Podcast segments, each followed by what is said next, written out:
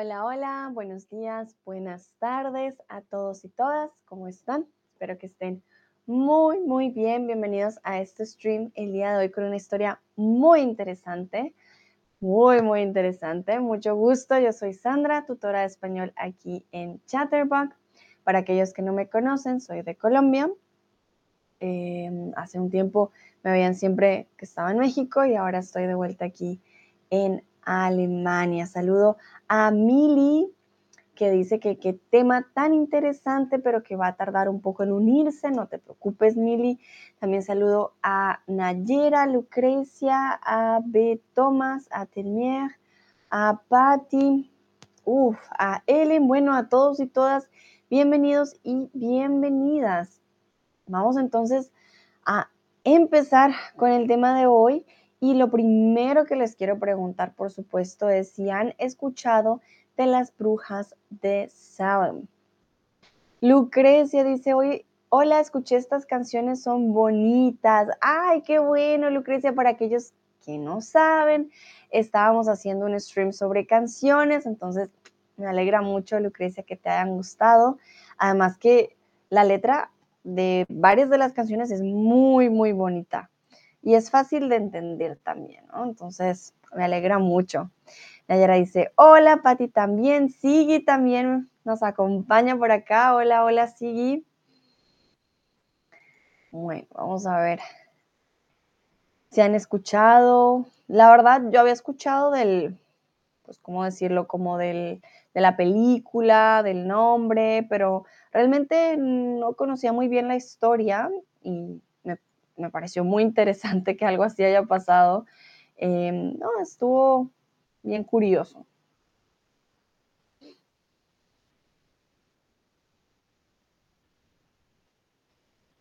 A ver. Bueno, veo que la mayoría sí dice que sí, que claro, que la ha escuchado.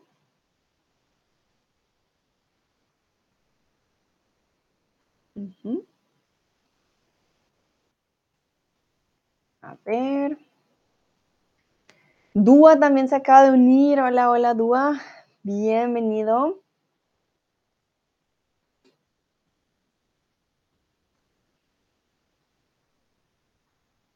Ok. Bueno, solo una persona dice que no, que no, que no. Lucrecia dice, vi la obra de teatro hace muchos años, plural, ¿no? Hace muchos años, ¿vale? Bueno, si lo conozcan o no lo conozcan, no se preocupen. Hoy vamos a checar datos históricos y vamos a empezar con el lugar, porque se han escuchado brujas de Salem. Entonces, hmm, ¿qué es Salem? Pues Salem es un lugar en Massachusetts, en los Estados Unidos.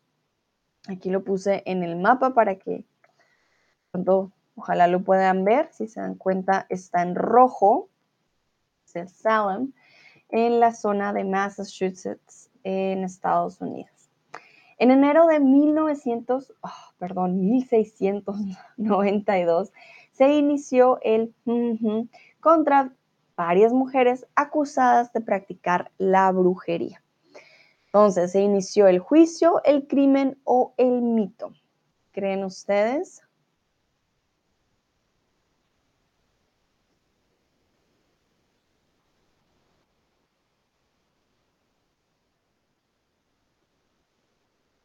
Vamos a ver. Y aquí yo no les he contado, para que ustedes vayan adivinando y vamos como en un rompecabezas, descubriendo juntos la historia. Bueno, entonces no era un crimen. En enero de 1692 se inició el juicio contra varias mujeres acusadas de practicar la brujería.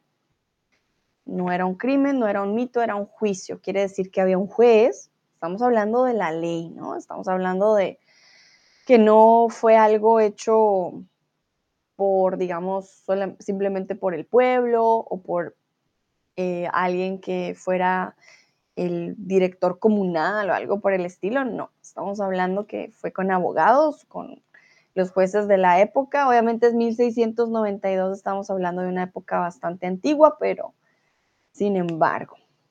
Saludo a Sebastián y a Cris también que acaban de llegar. Bienvenidos, pasen, pasen. Muy bien. Entonces, ¿qué pasa? En la Europa del siglo XVII fueron miles las mujeres que ardieron en la hoguera acusadas de brujería tras ser sometidas a horribles torturas.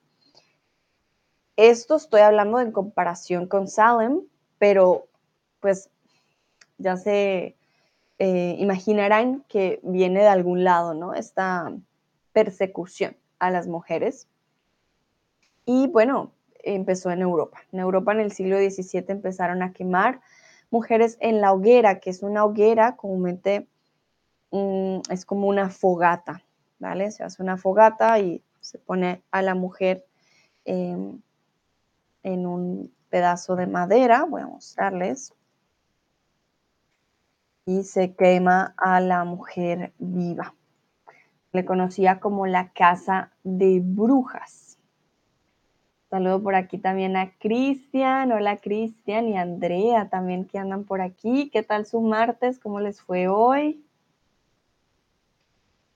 Bueno, estas imágenes no son tan bonitas. Eh, uh, perdón. Sin embargo, para explicarles, bueno, de que es esto de la hoguera. Lo pongo un poquito más grande, aquí nos podemos dar cuenta. Ah, se ve súper chiquito, pero lo que les quería mostrar era esta imagen de aquí, en la que la muerte en la hoguera, incluso ella con su cruz, a pesar de, ¿no? Y si se dan cuenta, simplemente se pone madera y eh, un poco de, de heno aquí y se prende fuego y las personas, o bueno, las mujeres en esa época ardían vivas en la hoguera. Miren, aquí, si ustedes ponen hoguera brujas o casa de brujas, lo que les va a salir son imágenes e información al respecto. Uy, uy, uy, veo que en el chat están saludando muy bien. Olga también está por aquí. Hola, Olga, ¿cómo estás? Qué bonito se saludan también entre ustedes. Muy bien. Cris, muy italiano. Chao a todos. vale, Cris, muy bien. Entonces, así empezamos. En el siglo XVII empieza la cacería y la quema de brujas en Europa. Y estas prácticas también se cometieron en la América colonial. Recuerden, América, em, estamos hablando no solamente de Estados Unidos, estamos hablando de América en general. Hacia el año de 1620, los primeros llegaron a las tierras de Nueva Inglaterra. Los primeros colonistas, coloniales o colonos. ¿Cómo se le llama a estas personas que llegan a una nueva tierra y dicen, pim, esto es mío? Sí, dice, chao pescado. Se usa mucho para despedirse. Chao pescado. Como see you later alligator. Chao pescado. Ah, Olga dice, hola el perezoso que está tan cerca de ti. Gracias, Olga. Les decía yo, le decía antes yo así, porque decía que parece un abuelito, pero son sus arruguitas, que como no tengo a, a Brunito, es un reemplazo por ahora, para que ya no, mi fondo no siempre esté solito. Entonces, Perezosito nos, nos va a acompañar. Olga dice, se parece a mí. ¿Cómo? También eres una perezosita que también se parece a mí. Sí, es cierto. vale, muy bien. voy a ver qué dicen ustedes. Perfecto. Entonces, en este caso, colonistas, mm, mm, mm. ¿Vale? No existe esta palabra. Eh, épocas coloniales, claro que sí, pero las personas que llegaban a estas nuevas tierras y decían, las declaro mías, eran colonos, ¿vale? Colonos. Entonces, hacia el año 1620, los primeros colonos llegaron a las tierras de lo que se conocería como Nueva Inglaterra en esa época, hoy en día Estados Unidos. Recuerden que una colonización por parte de los ingleses en muchos lugares y pues uno de ellos fueron los Estados Unidos. Se les conocía como padres peregrinos y fundaron las primeras colonias como Connecticut, Boston y Springfield. Para aquellos que pronto crean que eso solo estaba en los Simpson, pues no, sí existe. Entonces, las primeras colonias es lo que hoy conocemos eh, como, digamos, nombres normales, coloquiales em, en los Estados Unidos. Entonces, Connecticut, Connecticut, Boston y Springfield fueron las, de las primeras colonias que los padres peregrinos eh, empezaron a fundar. Recuerden, si tienen preguntas, si voy muy rápido, me dicen, okay? If I'm going too fast, if you have any questions, please write them in the chat. Um, falls ich so schnell spreche oder so schnell gehe, falls ihr Fragen habt, bitte sagt mir Bescheid im Chat. Olga dice, sí, soy perezosa, jajaja, de verdad, me gustan mucho los animales. A mí también, Olga, la verdad que me gustan mucho, aunque no tengo un brunito, pero sí, sí me gustan. Sebastián dice, me gusta tu perezoso, aunque más tranquilo que Brunito. no creas, Brunito roncaba bastante. Él por lo menos no hace ruido, pero sí es más calmado, sí es verdad. Él es un poquito más, más calmado. vale, muy bien. Entonces, ¿quiénes eran los padres peregrinos? ¿Sacerdotes, hombres mayores o colonizadores? Ah, Lucrecia dice, Brunito es el mejor. Yo sé, no, es que Brunito nos acompañó mucho tiempo. Yo creo que me extraña y, los extraña también. Dice Olga, sí, lo extrañamos, espero que esté bien. Sí, estuvo, pasó nuevo año en eh, la playa. Estaba muy, muy contento por allá en la playa. Eh, no le dan miedo los juegos pirotécnicos, por suerte, porque habían mucho y em, estuvo en la playa. Él tuvo un muy buen inicio de año en la playita. Vale. Ah, sí, dice igual todas tres. Olga, pasa el tiempo mejor que yo. Ay, Olga, ¿tú qué crees, Brunito? Brunito con su fama y todo, mejor dicho. Ah, Lucrecia dice, mi perrita le gustaba mucho la playa. Ay, si no es que me imagino, les debe, algunos, ¿no? Les debe gustar pues correr libres y las olas y también es un momento año nuevo, ellos yo creo que sienten la, la emoción. Ay, Cris, muchas gracias. Cris dice que mi alemán ya está otra vez más fluido. Gleichgemerkt. Sí, ya esta semanita ya me tocó otra vez empezar a, a estar en contacto con el alemán más. Entonces, muchas gracias, Cris. ahí voy, ahí voy con mi alemán. Muy bien, entonces los padres peregrinos, volvamos, volvamos a los padres peregrinos, eran colonizadores, podemos decir colonos o colonizadores. No eran sacerdotes, ah, por más de que se les dijeran padres, ¿Por qué son padres? Porque son fundadores, como cuando tienes un hijo, tú eres el padre y tú te encargas de que todo salga bien. Los padres peregrinos eh, tenían hijos en el sentido de creaban la ciudad y ellos se encargaban de que todo eh, saliera bien. Entonces no eran sacerdotes, no eran hombres mayores, simplemente eran colonizadores o colonos. En aquellas tierras donde vivían los indios mojicanos Pocomtuc o Massachusetts, se produjeron cerca de una veintena de casos de brujería. Entonces recuerden que en estas tierras no es que ellos llegaron y dijeron, ah, no hay nadie aquí, ah, mío. No, en estas tierras ya había gente por toda América, no solo Estados Unidos, México, el Salvador, Guatemala, Colombia, Perú, Argentina, Chile, ya todo estaba poblado. Estados Unidos también. Y aún así, pues llegaron y dijeron, no, tomate, esto es mío, chao.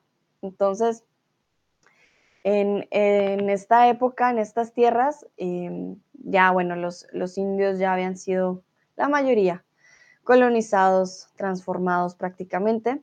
Y bueno, por eso muchos de los nombres también todavía se mantienen hasta el día de hoy. De hecho, Massachusetts eh, era eh, uno de los grupos.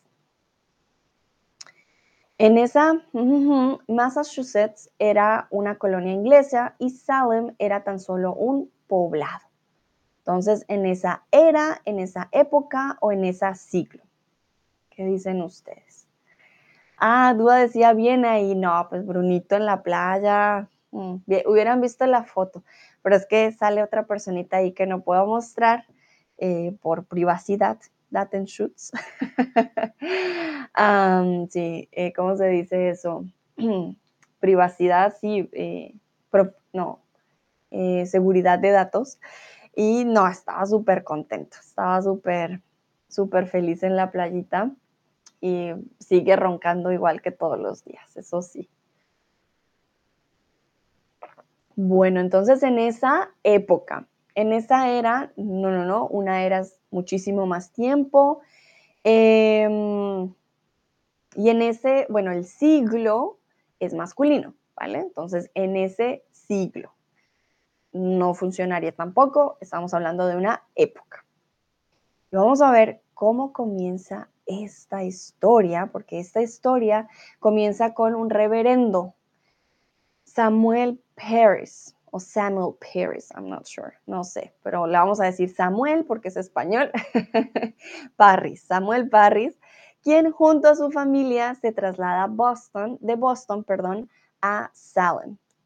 Entonces comienza como una película de terror, una familia eh, empacando sus cosas, mudándose a un nuevo lugar. Casi siempre las películas de terror empiezan así, ¿no? Una familia, llegan a una nueva casa y en la casa hay un fantasma. Entonces, esta historia empieza como todas las historias de pelis de terror. Y aquí hay una palabra em, particular, traslado. Un sinónimo de la palabra traslado sería mudanza, movimiento o evacuar. ¿Qué dicen ustedes? Olga dice, no te preocupes. Ah, qué bien. Mira, usando las abreviaciones NTP, te creemos que está bien. Gracias, Olga. Mentiras. No, yo sé. Voy a pedir fotos para poder compartir a la próxima de él solito, para poderles mostrar. Después voy a poner Eso sería bien chistoso, poner la fotito de Brunito aquí atrás. Tengo espacio, lo podría hacer. Bueno, vamos a ver qué dicen ustedes. Sinónimo de traslado. Mudanza, movimiento o evacuar. Lucrecia dice, es una buena idea ponerle tinta a mi impresora. Poner a Brunito durmiendo ahí detrás. ah, Sigui me pregunta, ¿qué es la cosa encima del perezoso? Encima, bueno, encima del perezoso, aquí. es una decoración, pero es que no se ve bien porque es blanco con transparente. Eh, la verdad que no he trabajado en mi decoración eh, mucho, así que no tengo cómo decorar. la verdad no tengo muchos cuadros. Entonces hoy dejé así, pero es una rosita y una decoración que ni se ve, pero voy a trabajar en mi decoración, lo prometo. bueno, entonces, sinónimo de traslado, mudanza. Bueno, un traslado indica un movimiento, pero si yo les digo, ah, me mudo o me traslado, ustedes me entienden. Si yo digo me muevo, pues no es lo mismo, ¿no?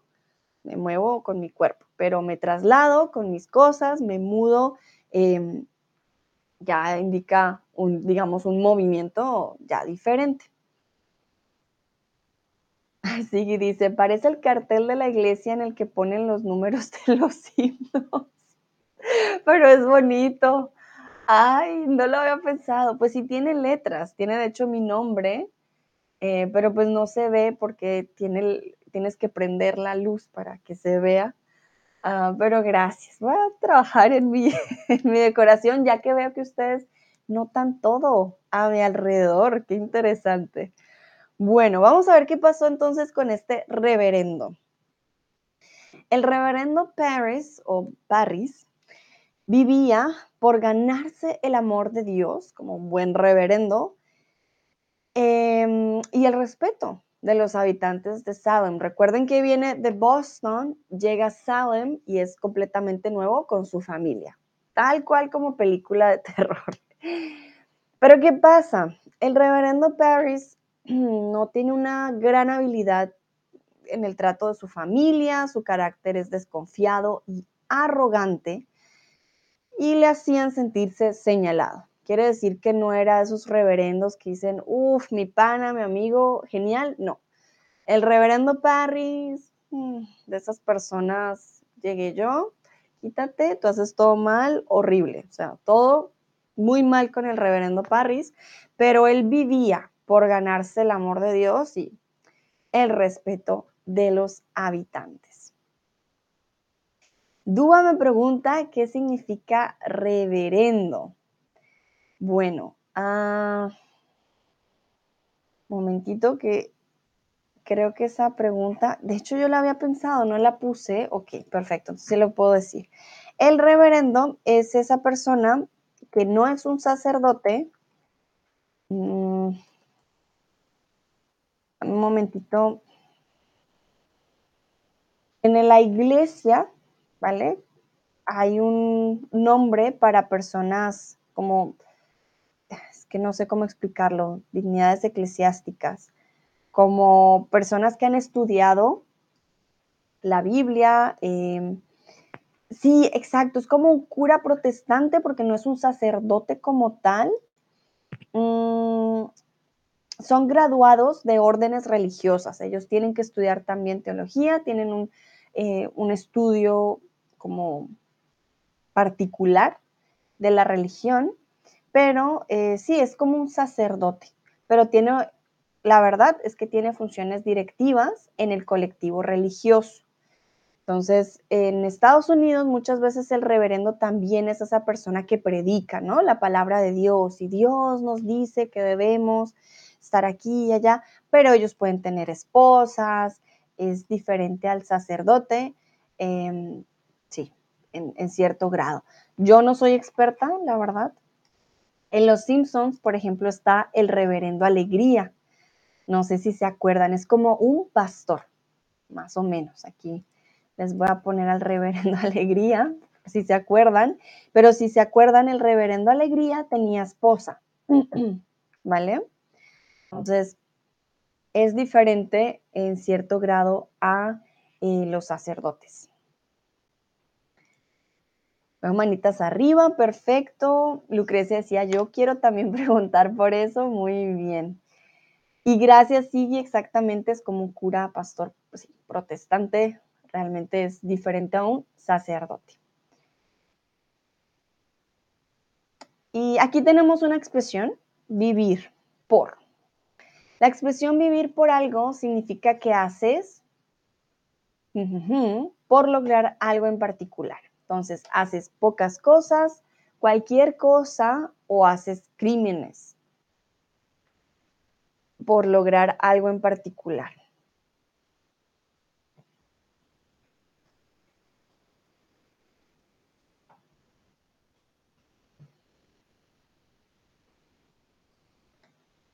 Muy bien, entonces él vivía por ganarse a los habitantes de Salem y por Dios. Quiere decir que él haría cualquier cosa, cualquier cosa, por estar con Dios y que los habitantes de Salem lo respetaran y lo quisieran. Entonces, cuando vives por algo, ah, yo vivo por mi trabajo, hago cualquier cosa por mi trabajo, por ejemplo, ¿vale? Entonces, ¿qué pasó? Ya casi entramos a febrero y de hecho esto pasó en febrero de 1962. En febrero de 1900, no, perdón, 1900, 1962 ah, empezaron a suceder hechos extraños. Los rumores especulaban sobre blasfemias, maldiciones y escandalosas visiones de niñas desnudas encendiendo velas en un claro del bosque. Entonces, un febrero de 1962 empiezan a suceder cosas extrañas y eh, nadie sabe Ah, sigue, dice, supongo que era 1692. Yo y mis fechas, momentito, porque esto lo saqué de National Geographic.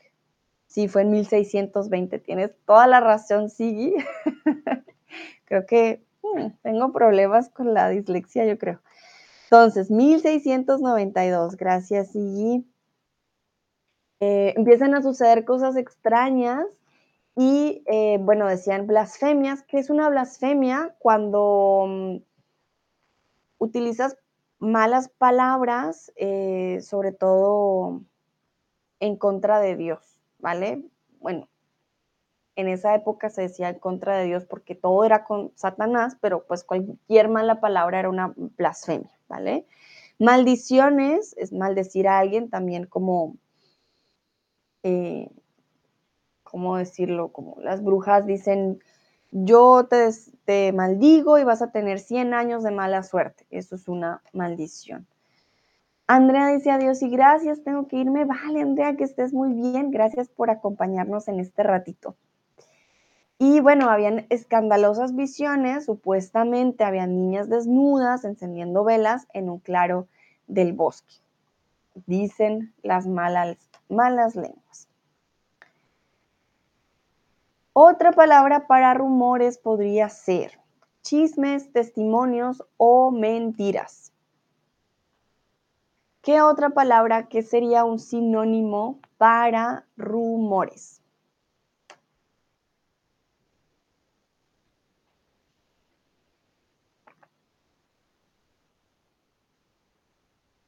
Vale, algunos dicen chismes, otros dicen testimonios.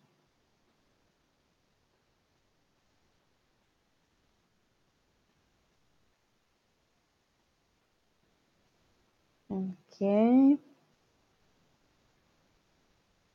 Mayoría dice chismes, perfecto. Realmente los rumores es algo que de lo que tú no puedes estar, eh, no puedes estar 100% seguro. Un testimonio suele ser ante la ley, suele ser algo más serio, de lo cual tú tienes que estar seguro. El chisme es como, mm, yo creo que esto pasó, no estoy seguro, ¿vale? Entonces, un rumor, un chisme es diferente a un testimonio. Un testimonio es yo estoy seguro, yo vi eh, que esto pasó, yo la verdad que sí, lo vi con estos ojos, mientras que un chisme, un rumor es como, mm, por ahí me dijeron, ah, yo creo que eh, podría ser así o podría ser así, pero no es algo seguro. Dúa me pregunta qué es un claro de un bosque. Voy a mostrarte el claro de un bosque. El claro de un bosque son como estos huequitos o brechas en donde entra la luz. Pero te lo muestro mejor porque siento que es más fácil cuando uno lo ve. Mira, acá, no, esta imagen me gusta más. Esta de acá, ves que entra la luz, entonces un claro de un bosque es este. Más en el bosque hay partes muy, em, muy frondosas, con muchos árboles, y hay otras partes que llegan a ser así, como un poco más despejadas, entra la luz, ese es el, y entra la claridad del sol. Entonces, en el claro del bosque, tú ves a las niñas prendiendo velas, sí, etcétera. Entonces, esto es el claro de un bosque. Como mira, también acá. Acá no hay árboles, hay camino. Ese podría ser un claro, ¿vale? Ah, Dúa dice, entendí, gracias, muy bien. Siki dice, buena época para. Cotillas,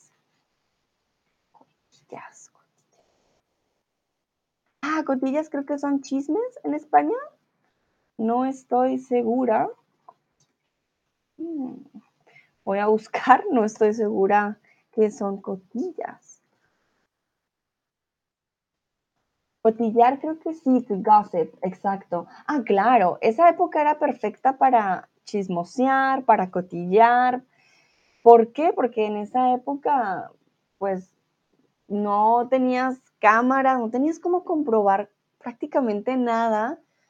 Tú me decías, oye, vi un tigre hoy y pues yo te digo, bueno, yo te creo. En esa época la palabra tenía también más valor.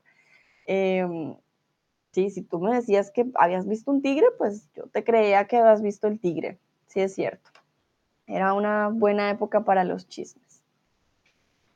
Bueno, y el problema no eran los rumores, los chismes, el cotilleo, sino que esta pequeña población de Salem estaba habitada por trabajadores puritanos. En esa época, recuerden que llegaban em, estos padres eh, de, de Inglaterra y bueno, la moral, la religión, era muy importante mantenerse siempre puro con Dios y eso terminó siendo un problema. George dice, hola maestra, hola George, ¿cómo estás? Espero que estés bien. Paris tenía una esclava, se llamaba Tituba. A Tituba, la esclava de la familia de Paris, le gustaba contar historias misteriosas a las hijas del reverendo y a sus amigas, así como practicar viejos rituales vudú.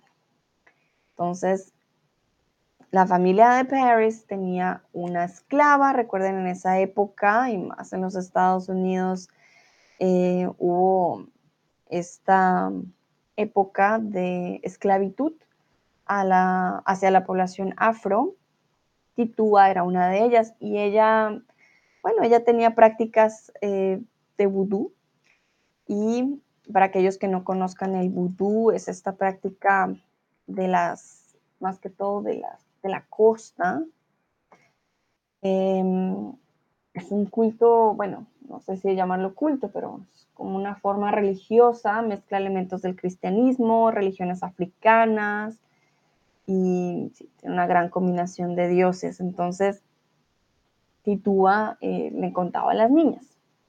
Y estas historias y rituales ancestrales chocaban con la moral puritana de aquellos niños y empezaron a encender la imaginación de las adolescentes Betty Paris y Abigail Williams. ¿Vale? Entonces, chocaban completamente con lo que creía el reverendo, chocaba completamente con lo que creía el resto también, pero para las niñas ah, les empezó a dar bastante, eh, era una fuente de creatividad en su imaginación. Sí, por aquí dice, hoy he visto un elefante, ¿me crees? Bueno, pásame una foto.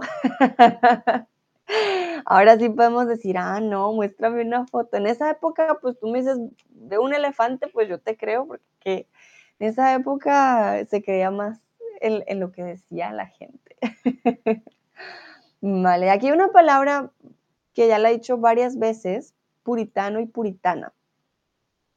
Un puritano o una puritana es aquel individuo que defiende su apego a las reglas morales. ¿Verdadero o falso? ¿Qué creen ustedes? ¿Sería una buena descripción alguien que tiene un apego a las reglas morales, sí o no.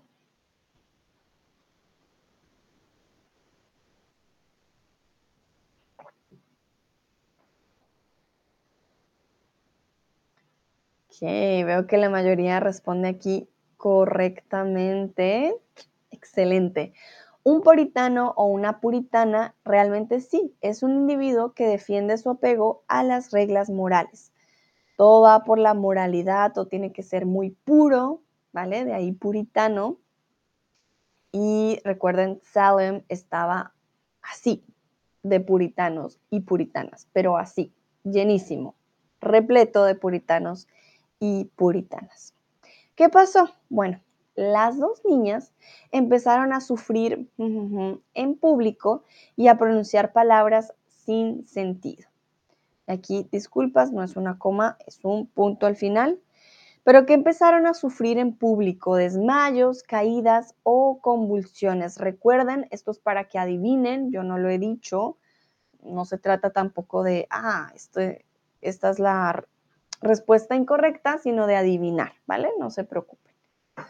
Entonces las niñas empezaron a sufrir desmayos.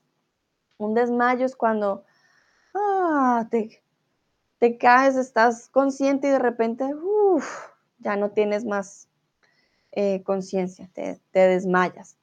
Eh, caídas, eso es cuando te caes tú solito, y convulsiones, bueno, este sería así el, el perezosito. Porque si una convulsión es que ya empiezas em, a tener, por ejemplo, espuma en la boca, eh, tus ojos no responden, también te caes, ya no tienes control sobre tu cuerpo.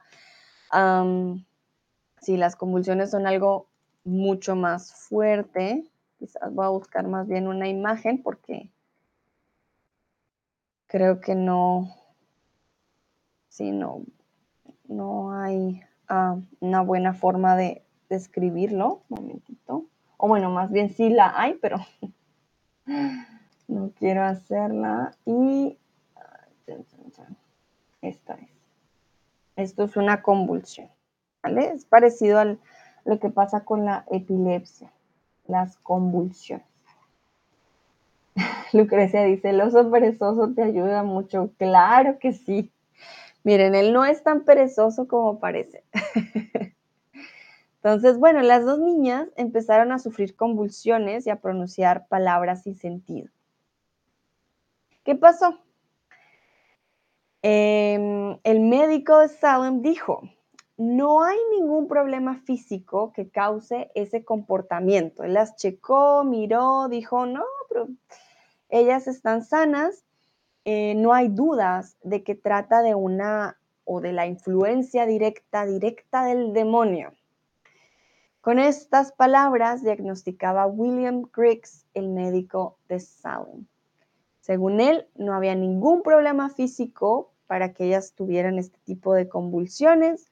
Realmente no había duda alguna de que era influencia directa del demonio. Y esto no lo dijo el reverendo, esto lo dijo el médico del poblado de Salem. Entonces, ¿qué pasó? Todo Salem, incluido el reverendo Paris, creían en las qué? En las hadas, en las brujas o en las niñas. Todo Salem, incluido el reverendo Paris, creía en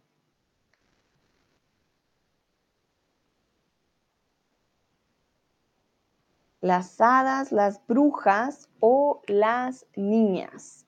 Mili lo logró, Mili está aquí. Hola Mili, ¿cómo estás? Me alegra que te hayas podido unir a este stream.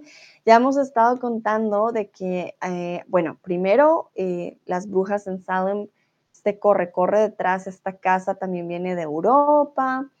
Había un reverendo, el cual se mudó de Boston a Massachusetts y em, pues con él, él llevaba una, o él traía una esclava y ella mm, tenía rituales y le empezó a contar a las niñas y bueno, las niñas empezaron a contar historias y a tener convulsiones.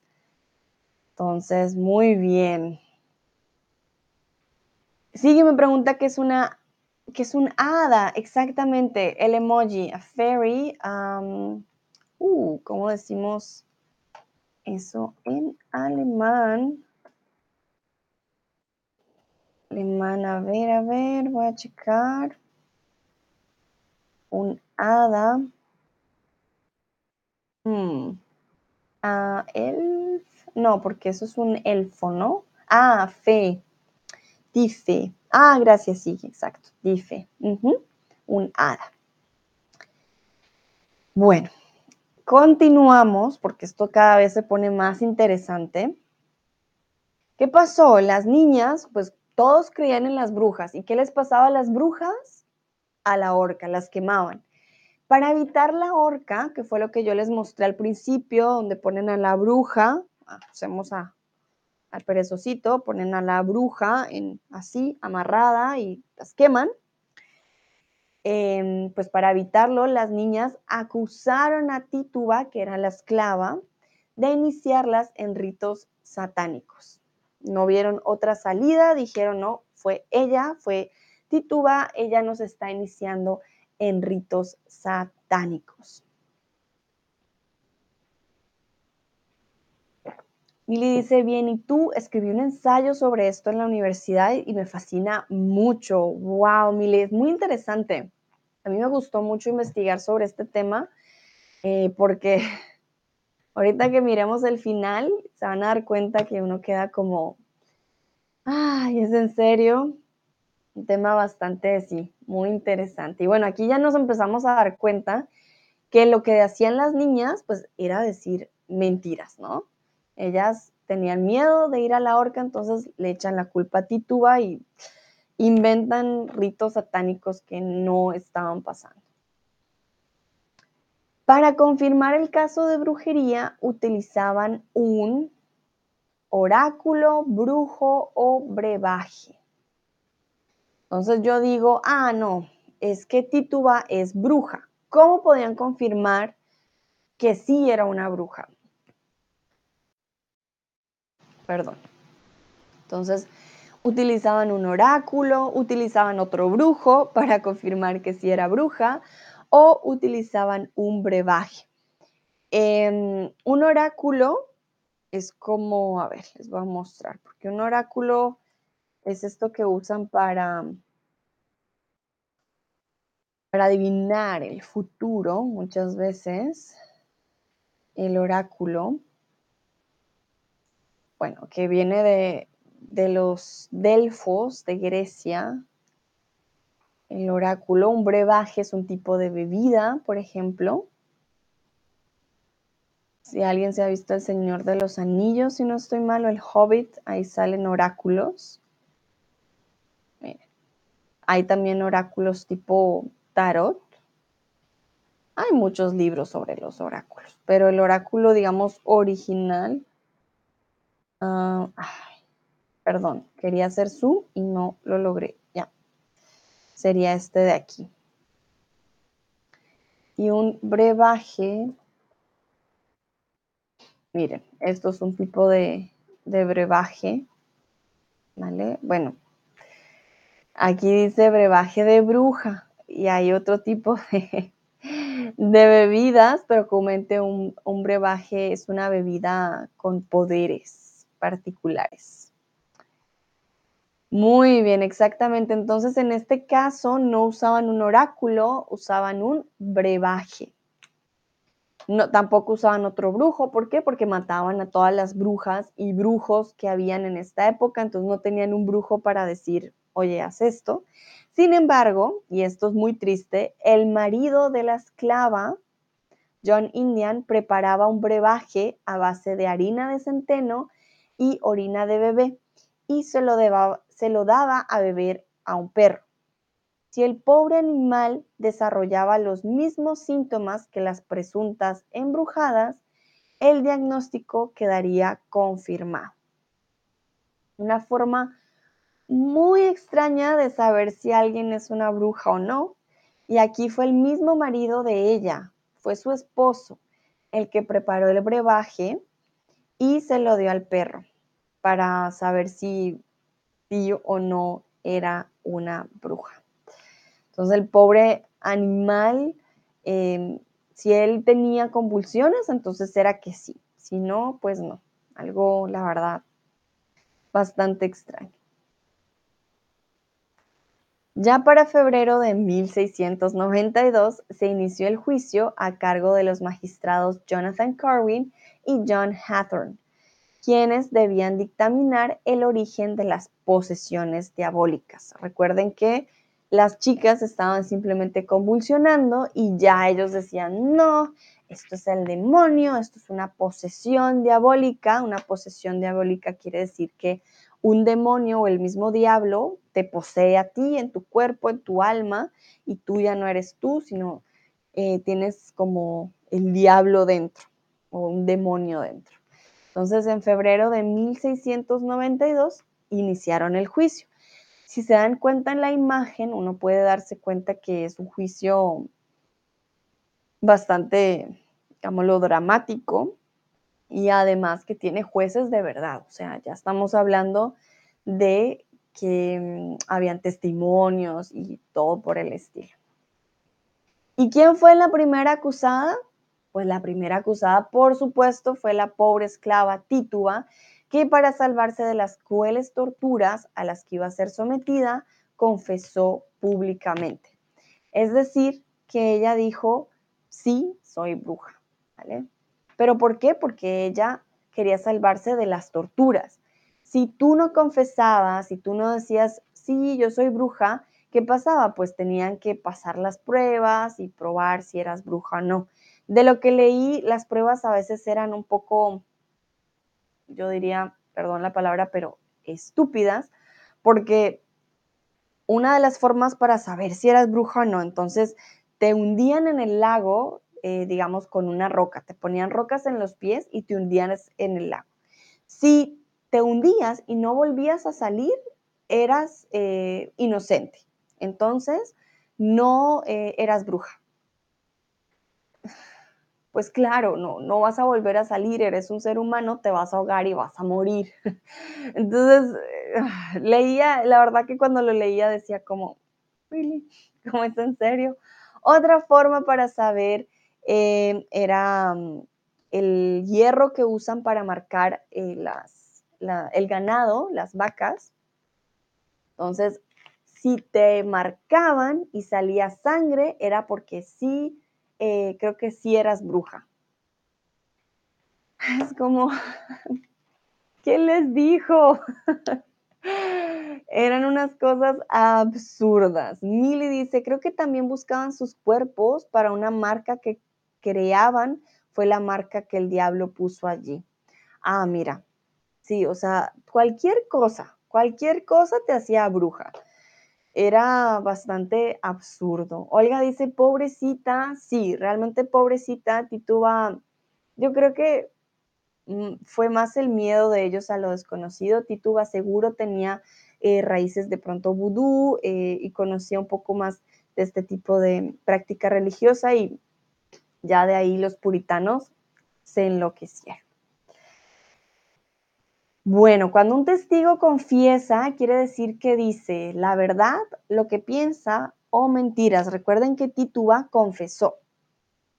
¿Qué quiere decir? Que ella tuvo que decir la verdad que ellos esperaban. Obviamente en este caso no sería todo cierto o lo que piensa o mentiras.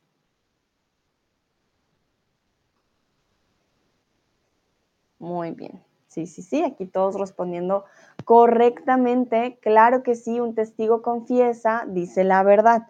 Obviamente la verdad es bastante subjetiva, en este caso Tituba confesó, dijo, oigan, esperen, no, yo sí soy bruja, mm, pero realmente no era bruja, tenía otras prácticas, pero no era bruja.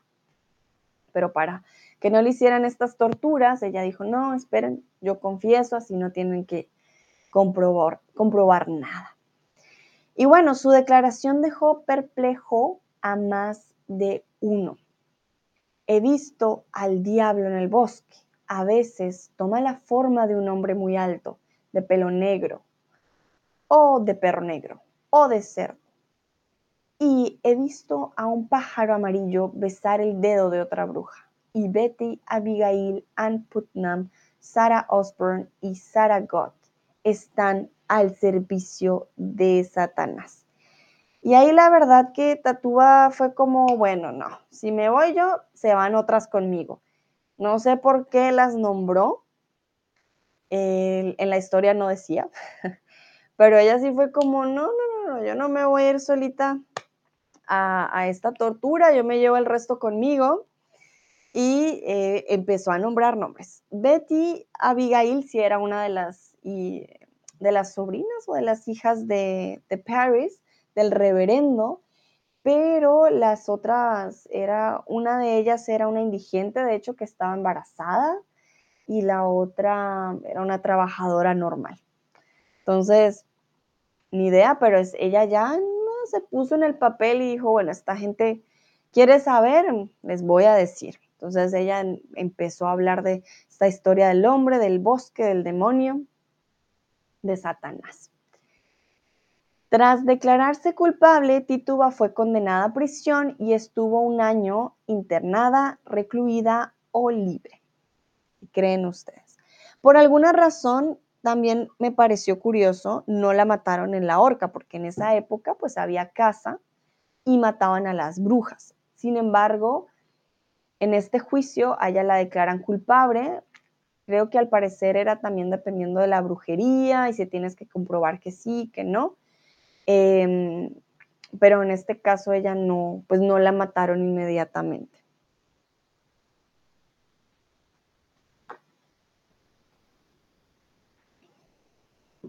Recuerden, la prisión es un sinónimo de cárcel, es un lugar en el cual no puedes salir, tienes rejas. Y aquí les traje estos verbos porque eh, se me hizo algo muy importante, hay una diferencia entre estar internado y estar recluido. ¿Qué pasa? Cuando estás internado o internada, sueles estar en un lugar de recuperación. Quiere decir que puedes estar internado en el hospital o en el psiquiatra, o incluso cuando tienes rehabilitación, rehab, de drogas, alcohol, etcétera, te internan. Estás en un proceso de recuperación. En la prisión no se le ve tal como recuperación, aunque debería ser así. Cuando estás en la prisión, estás recluido, ¿vale? No estás internado porque no estás enfermo, eh, estás recluido porque hiciste algo mal. Entonces veo que la mayoría puso internada, eh, sin embargo, en este caso es recluido o recluida, porque era una mujer, y em, estamos hablando de la prisión. Quiere decir que no podía salir. No puedes estar en prisión y estar libre un año. no funciona porque cuando estás en la prisión, pues te quitan tu libertad. No eres libre de salir, de trabajar, de estar con el resto de la sociedad porque eres un peligro para la sociedad. Entonces, ahí no combina muy bien. Díganme por favor si está claro, manitas arriba, emojis. Quiero saber si quedó clara esta diferencia entre internado y recluido.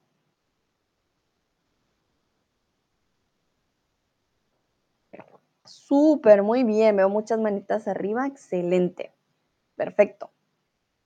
Entonces, vamos a continuar. Ah, miren, aquí les traje los datos de las dos chicas que dijo, o dos señoras que dijo Tituba. Ah, no, no, no, ellas también están con Satanás.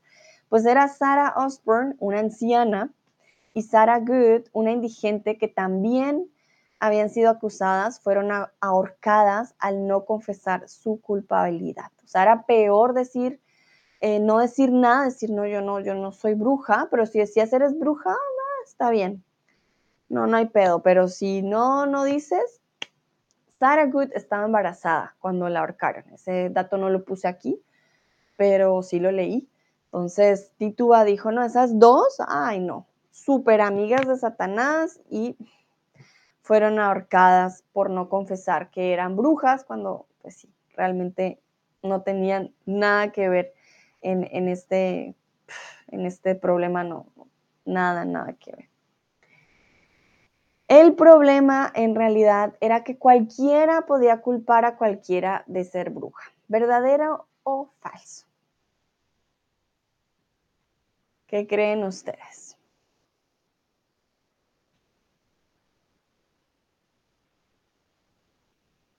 Yo podía llegar y decir, ah, no, mi vecina, hmm, mi vecina no duerme toda la noche, esa seguro es bruja, está haciendo algo. Y todos decían, ah, y tu vecina como que sí.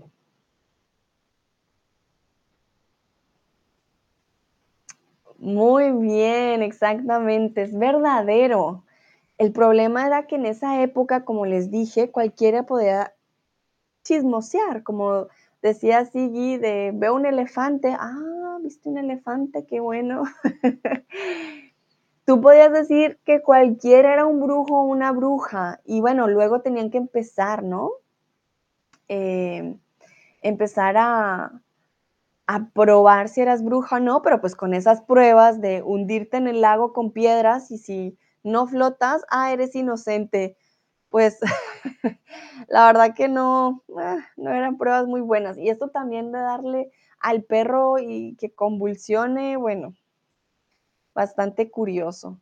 Olga me dice, ¿y solo existían brujas? ¿No buscaban brujos? Cristian dice solo brujas, exactamente. Eh, creo que sí, o sea, sí habían brujos, por ejemplo, el esposo de Tibuta era un brujo, según ellos, pero pues como nos ha pasado, ¿no? En, muchas épocas anteriores y hasta el día de hoy, pues, ¿qué pasa? El problema es con la mujer, no con el hombre. Entonces iban detrás de solo las brujas y solo las mujeres. Además que empezó con las niñas de Paris, eh, esta esta casa de brujas, entonces se se, enfocaron sobre todo en, mujeres. Había brujos, pero creo que ellos los consideraban más como sabios de, no sé, de, otro tipo de conocimiento quizás, como, como raro. Milly dice, gran ejemplo de cómo mass histeria comenzó. Sí, la, la histeria en masa es un claro ejemplo, tienes toda la razón, Mili. Si la gente se empieza a, enloquecer por algo que la verdad era un rumor. Olga dice discriminación otra vez. Sí, como raro. Cristian dice, creo que pensaban que los hombres son encima de las mujeres. Están o estaban por encima. Estaban por encima. Claro que sí, Cristian, sí, no. No, además que eran puritanos, la moral, tienes que obedecer a tu esposo. Bueno, en esa época la mujer no tenía derechos, no tenía voz, no tenía voto. El hombre, obviamente, no. Si eres un brujo, chévere. Si eres una bruja, no, te mato. Sí, eso, era cómo se manejaba en esa época. Mm, otra aldeana Susana Martin fue acusada por un vecino porque creía que había embrujado a sus bueyes. On Alden, eh, creo que es John, perdón, ahí me faltó la J. John Alden, otro de los habitantes de Salem, fue acusado de ser el hombre que supuestamente había entregado el libro con los nombres de las brujas a Tituba. Entonces, eh, sí se acusaba a hombres, o sea, ya empezaron como a decir, ay, no, tú me acusas a mí, yo te acuso a ti pero no fue que lo acusaran de ser brujo, ¿no? Lo acusaron de que él eh, había entregado el libro, no más. Y a Susana sí la habían acusado de bruja porque había embrujado unos bueyes, quizás sus bueyes estaban enfermos, y dijo, ay, ¿a quién culpo? ¿Quién me cae mal? Ah, la vecina.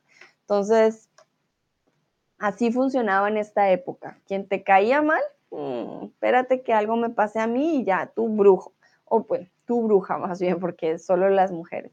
Entonces, era la verdad una época en la que cualquiera podía ser una bruja. Años después, los tribunales admitirían que los procesos judiciales tenían irregularidades, trampas o pruebas. Uy, perdón, perdón, perdón, perdón. Un poco de terremoto en mi mesa, pero ya, todo bien. Entonces, años después, como raro, siempre pasa, ¿no? A veces con la justicia, no aceptan sus errores inmediatamente, sino tiempo después. Y bueno, aquí tiempo después, los tribunales exactamente, ellos admitirían que había irregularidades. que es una regularidad? Que no hay pruebas suficientes, que las pruebas parecen inventadas, pueden ser mil y un cosas. Mm, no aceptaron que habían pruebas, la verdad, pruebas eran muy pocas. Y pues eh, trampas, de pronto sí había trampas, pero aquí estamos hablando de irregularidades. Cuando un proceso judicial no tiene todos los requisitos o no cumple todos los requisitos que debería, tiene irregularidades. Hasta el día de hoy, muchos procesos judiciales tienen irregularidades no cumplen con todo lo que deberían cumplir. Y bueno, finalmente, en 1703 el Tribunal de Massachusetts rechazó casi todas las pruebas presentadas durante los juicios. Ya se dieron, yo creo que ya por fin se dieron cuenta que todos estaban como, ah, tú eres bruja, tú eres bruja, tú eres bruja. Y pues ya dirían como, mm, pues no podemos matar a todas las mujeres o meter a todas las mujeres a la cárcel. Yo creo que tenían un montón de personas allá, bruja, bruja, bruja, pues no, no funciona, ¿no? Yo creo que ya para 1703 dirían como, mm, ya, ya, bájenle un poquito, ya nos dimos cuenta que no todas son brujas, y bueno, ya, por fin dejaron de, de aceptar esta ridiculez. Y se especula que entonces la era la causa de los ataques de las niñas, la locura, la epilepsia o la fiebre amarilla. Recuerden que las niñas tenían convulsiones. Entonces, recuerden la imagen que les mostré, al perezosito haciendo así. Entonces se especula que entonces la era la causa de los ataques de las niñas. Esta es una enfermedad, no me estoy burlando, ¿no? Pero es para explicarlo de alguna manera, provoca convulsiones. Bueno, algunos dicen epilepsia, otros dicen fiebre amarilla y otros dicen la locura. bueno, en este caso no fue la locura, realmente eh, fue la epilepsia. Se especula porque, ¿de qué otra forma? ¿Por qué otra forma? También yo lo pensé al investigar, quizás comieron, probaron algo. Acuérdense que ellas iban al bosque, en esa época, pues no conocían muchas de las plantas y cosas así, o Tiuta de pronto tenía alguna planta en particular, algo que, tenía ella y de, de, pronto esto causaba em, convulsiones, puede ser. Mili dice, chicas acusaron a las chicas que no le gustaban y decían, ellas estaban en el bosque hablando con el diablo. ¿Y vosotras qué hacían? ¿Vosotras qué hacían en el bosque? Ajá, exactamente. Claro, Mili, puede pasar, ¿no? Yo las vi hablando con el diablo y, tú qué haces ahí, ¿cómo lo explicas? Ah, tú también eres bruja. Ahí nadie se salvaba, todo el mundo caía. Ay, ay, ay. bueno, pues se dice que tenían epilepsia. Esa sería una razón, digamos, de pronto, o yo diría mucho más lógica eh, que, lo que ellos decían. Y ya para eh, algunos historiadores, pues em, la fuente de todos estos síntomas sería una intoxicación con cornezuelo de centeno. ¿Qué pasa? En esa época se usaba mucho el centeno, que sirve para hacer harinas, para hacer pan, para hacer de todo. Es un cereal con el que se elabora el pan y que posee una toxina, la ergotamina, de la que deriva el LSD o ácido lisérgico. Entonces, hmm, a mí la verdad eso me suena más a droga más que una epilepsia, porque creo que la epilepsia también es una enfermedad que se ve desde que eres niño y ellas ya tenían como 12 años más o menos.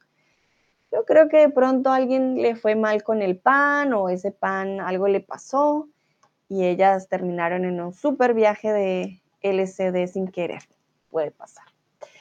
Olga dice, estaban buscando al diablo para recibir su poder. Ah, estaba buscando al diablo, pero yo creo que con drogas, y es verdad. Todo era, todo era el diablo, porque bien puritanos, todo era el diablo, todo tenía la culpa el diablo. No había otras, otras opciones en esa época. Entonces, unos dicen epilepsia, otros historiadores hablan del pan con mucha, eh, mucho centeno y la tóxica que pues produce y se deriva el LSD no es que si comemos mucho pan de centeno vamos a hacer un trip, no, así no funciona, em, pero están hablando de que en esa época pues no es la producción como la de ahora, ¿no? Entonces hay que, tener en cuenta, em, podría ser una intoxicación, ¿vale? El cornezuelo del centeno, más no que comieron pan y, uh, pan de centeno y tuvieron el trip, no. Y aquí viene algo que ya nos había hablado Mili. No obstante, la causa más probable de tan terribles acontecimientos es la histeria colectiva, el puritanismo, perdón, o la religión. No obstante, la causa más probable, lo que dicen, ah, es verdad, puede que las niñas también estuvieran fingiendo, uno nunca sabe. Tan, tan, tan. Exacto. La causa más probable tan terrible o de los terribles acontecimientos es la histeria colectiva. Bueno, la religión ayudó, claro que sí, ayudó em, para que esta historia, eh, perdón, histeria colectiva funcionara y se difundiera más rápido, porque, ay, es que yo estoy con Dios, tú estás con el diablo, obviamente esto también ayuda, pero como tal fue la histeria colectiva. Empezó un grupo, luego todos y todos salen, terminó haciendo esta casa de brujas sin sentido. Bueno, muy bien. Ya para terminar, eh, les quiero preguntar qué les resultó más interesante el día de hoy. Ya hoy es, esta es ya la última pregunta para ustedes. Quiero saber qué les pareció, eh, qué fue lo más interesante para ustedes de esta historia de Salem. La verdad que eh, yo nunca había leído más a fondo al respecto y ahora que lo descubrí fue como, ay, la historia, la historia. es bien, bien curiosa. A mí se me hace interesante que Titúa eh, empezara, como decir, point fingers, como a, culpar a otras. De pronto era que le caían mal o le habían hecho algo, pero ¿por qué de repente dice, ah, no, no soy solo yo, no, aquí todos? Es como, se me hace curioso. Bueno, también podría ser una estrategia, obviamente, pero eso me pareció interesante. Y bueno, las estrategias para descubrir si eras bruja o no, había muchas, muchas estrategias y la mayoría eran muy tontas, muy, muy tontas. Y eso también me pareció interesante porque eh, pues, realmente no, fue un pueblo que por histeria colectiva empezó a decir, tú eres bruja, tú eres bruja, así, por todo lado. Lucrecia dice, gracias Sandra, que tengas una buena tarde. Muchas gracias Lucrecia, igual tú. Dúa dice que le pareció interesante las estrategias. ¿Cuáles exactamente las estrategias para saber si eran brujas o la estrategia de Tituba o las de las chicas? Olga dice que la esclava decidió decir que los nombres de las mujeres inocentes, aunque supiera que las podrían matar. También que todos podían llamarte una bruja, llamarte una bruja, ¿vale? Sí, para mí eso también fue particular. Decidió decir los nombres de mujeres inocentes, como quien dice, porque sí, sabiendo que podían morir y que fueron ahorcadas, y eh, todos te podían llamar bruja. Todos te podían llamar bruja. Sí, era, era muy fácil ser bruja podían llamar Tenías que caerle muy bien a todos para que no. Yo creo que todas estuvieron en la cárcel en algún momento. Ah, porque sí, cualquiera podía hacerlo. Anne dice, Ana dice, hay muchas cosas de verdad, pero tengo mi nivel básico y no puedo particular mucho todas las historias. Vale, no te preocupes, Anne. Estamos para practicar. Entonces no puedo articular mucho escribir mucho también puede ser, ¿ok? Articular es más del habla. Recuerda, también puedes escribirme en inglés si lo deseas y yo te ayudo con la traducción, no, hay problema. Millie, hay un libro sobre eso de Arthur Miller, de Crucible, y una película del mismo nombre, que se trata sobre esto, pero también es una analogía de McCart McCarthyism. Uh, no conozco Mac. Vale, sí, hay una película, eso sí es verdad, hay un libro, o sea, esto ha traído muchas historias. Mm, it's the practice of making false or unfounded accusations of subversion and treason, especially when related to anarchism, communism, and so on. Interesting. No conocía este concepto. Mili, muchas gracias. Interesante. Voy a buscar cómo se dice en español. A ver si existe. Macartismo. Ah, mira, se llama macartismo en español. Red Scare in the USA. USA, vale. No había, la verdad, Mili, es un concepto muy nuevo para mí. El marcartismo, the red flag, yeah, doesn't ring a bell for me, but I will check it out. Lo voy a checar porque suena muy interesante. Ah, y Melissa, también hay una serie. Sí, sí, sí. Sí, es cierto. No, hay, han habido muchas, muchas cosas al respecto. Andy dice participar. Ah, vale, participar. Ya entendí. Gracias. Con gusto. Oiga, muchas gracias. Fue muy interesante. Hasta la próxima. Por cierto, te extrañé mucho. Tus streams son muy interesantes y siempre trato de participar en ellos. Muchas gracias, Olga, qué bella. La verdad que a mí me alegra cuando pueden eh, participar. Yo también los extrañé y las extrañé, no crean. Siempre uno se acostumbra a estar con ustedes, reírse un rato, aprender, enseñar, es muy bonito. Cristian dice, me parece interesante que cada época tiene sus brujas. Actualmente la tolerancia de otras opciones ha reducido mucho.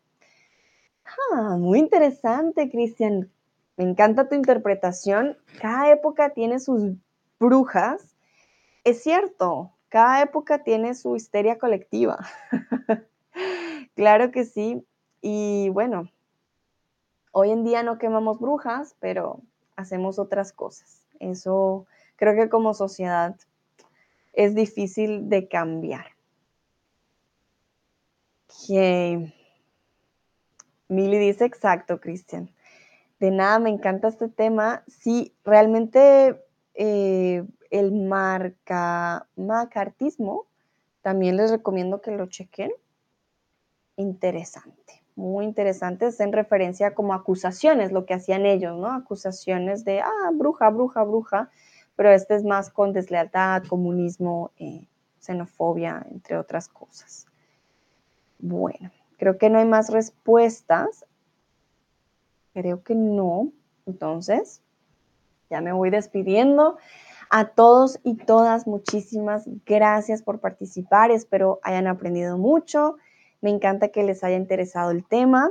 Para mí fue muy interesante también investigar, conocer. Ahora ya cuando les pregunten de la cacería de Salem, van a poder decir, ah, no, yo me sé todos los detalles. y gracias también por participar, estuvieron muy activos y lo hicieron muy, muy bien. Descansen, que tengan una bonita tarde, noche, en donde quieran que estén y nos vemos en una próxima ocasión. Que estén muy bien. Chao, chao.